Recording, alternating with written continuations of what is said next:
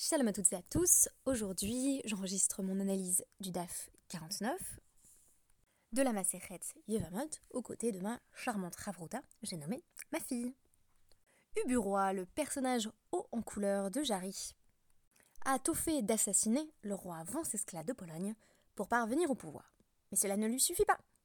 Il fait ensuite tuer les nobles afin de prendre leurs biens et d'enrichir le royaume mais aussi, et on se croirait évidemment en plein délire stalinien, les personnes qui l'avaient aidé à faire son coup d'État. Mais il est un exploit que le roi Ménaché a réussi à accomplir et qui semble dépasser les prouesses meurtrières du bureau, à savoir faire tuer aussi un avis ou prophète. En effet, Rabbi Shimon ben Azaï a un jour trouvé un mystérieux parchemin qui contenait bien des secrets une Megillah. Cette Megillah est désignée sous le titre de Megillat Yerushin Beyerushalayim, c'est-à-dire que c'est un parchemin qui euh, fait état de lignée euh, familiale et qui mentionne certains mamzerim, donc des personnes justement au lignage plus que douteux. Mais on y apprend d'autres choses passionnantes, et notamment que euh, Mishnat Rabbi Eliezer ben Yaakov Kavenaki, c'est-à-dire que la halacha suit euh, la vie de Rabbi Eliezer Ben Yaakov. Bien que ces enseignements soient peu nombreux, il n'y en a qu'un cave, ils sont propres, c'est-à-dire qu'ils sont euh, dignes de confiance, il n'y a pas lieu d'en douter. Harag et Yeshaya. Et dans ce mystérieux parchemin, il était inscrit un troisième événement, celui-ci de nature historique. Ménaché a fait tuer le prophète Isaïe. Je commencerai par une petite présentation de ce célèbre roi d'Israël, du nom de Ménaché, avant de me pencher sur les raisons de cet étrange assassinat, qui n'est pas un assassinat politique, mais un assassinat théologique. Ménaché est l'un des héros, l'un des antagonistes de Melachim, qui va le décrire comme un roi impie et impénitent. Coupable de toute une série euh, de transgressions, et bien entendu de l'idolâtrie qui caractérise euh, d'autres rois d'Israël comme Ravaman. On apprend dans le deuxième livre des rois que Ménaché a fait rebâtir des lieux euh, de culte d'Avodazara que son père Ézéchias avait fait détruire. C'est dire si, dans l'histoire des rois d'Israël, on est en général dans un mouvement de balancier et de va-et-vient entre rois fidèles et rois infidèles à la Torah. Il rétablit également le culte de Baal, euh, qui passe par des hôtels, ainsi que euh, les cultes des poteaux sacrés, qui permettent d'adorer la déesse Asherah. Comble du sacrilège, il installe ce culte à l'intérieur du Beth.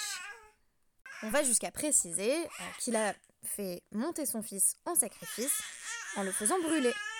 Face à cette condamnation sans appel dans le livre de Melachim, il semble que Divré Hayamim aille presque à contre-courant de tout ce qui a été exposé jusqu'ici, en nous présentant Ménaché comme un Baal Teshuva. Et oui, il serait revenu sur ses mauvaises actions et montrerait bien que personne n'est au-delà de la compassion divine. Car il se serait tourné vers Hachem après avoir été humilié et torturé par les Assyriens.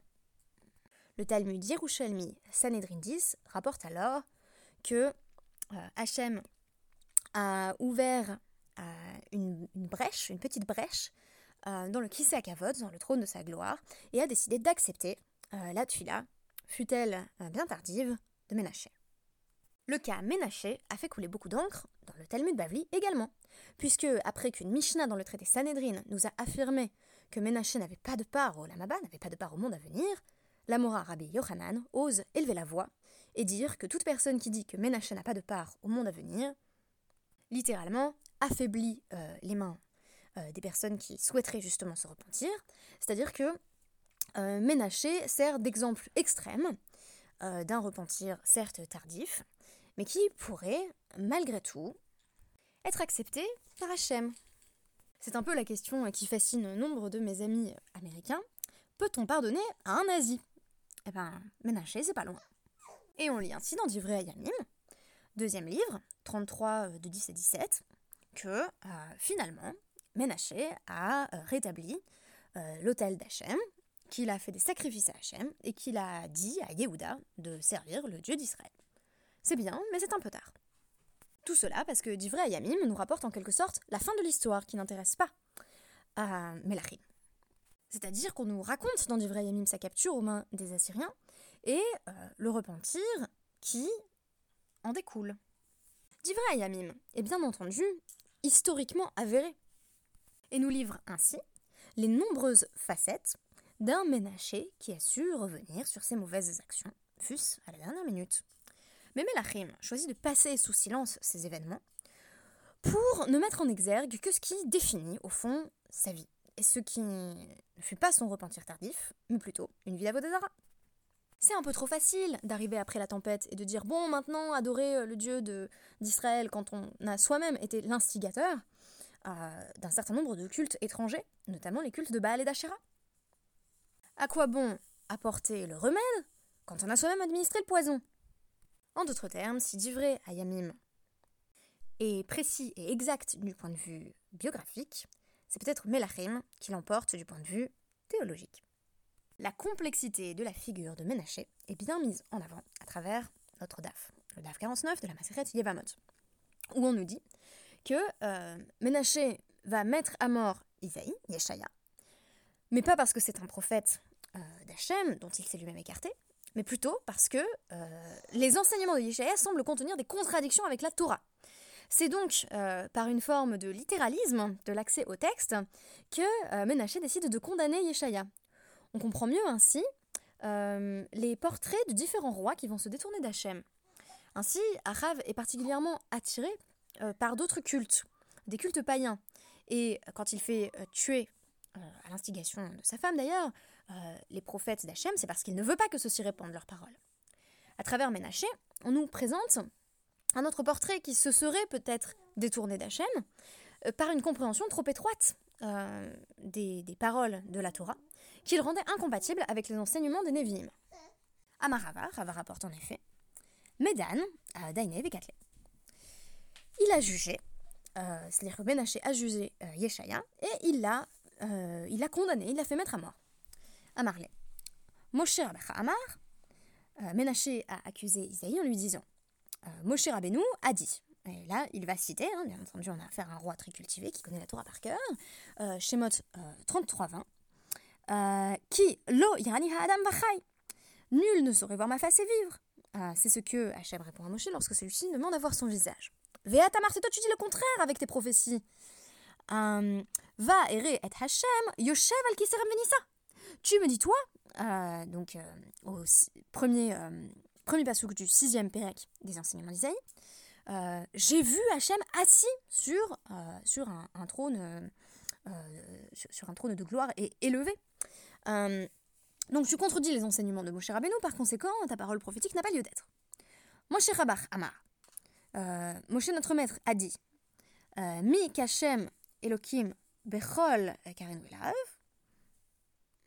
donc tiré de Dvarim 4.7, euh, qui affirme que euh, à, tout moment où nous appelons Hachem, Hachem nous répond, Ve'atamart, et toi tu dis, Dirshu Hachem, euh, Behimatsu, il faut invoquer Hachem quand on peut le trouver.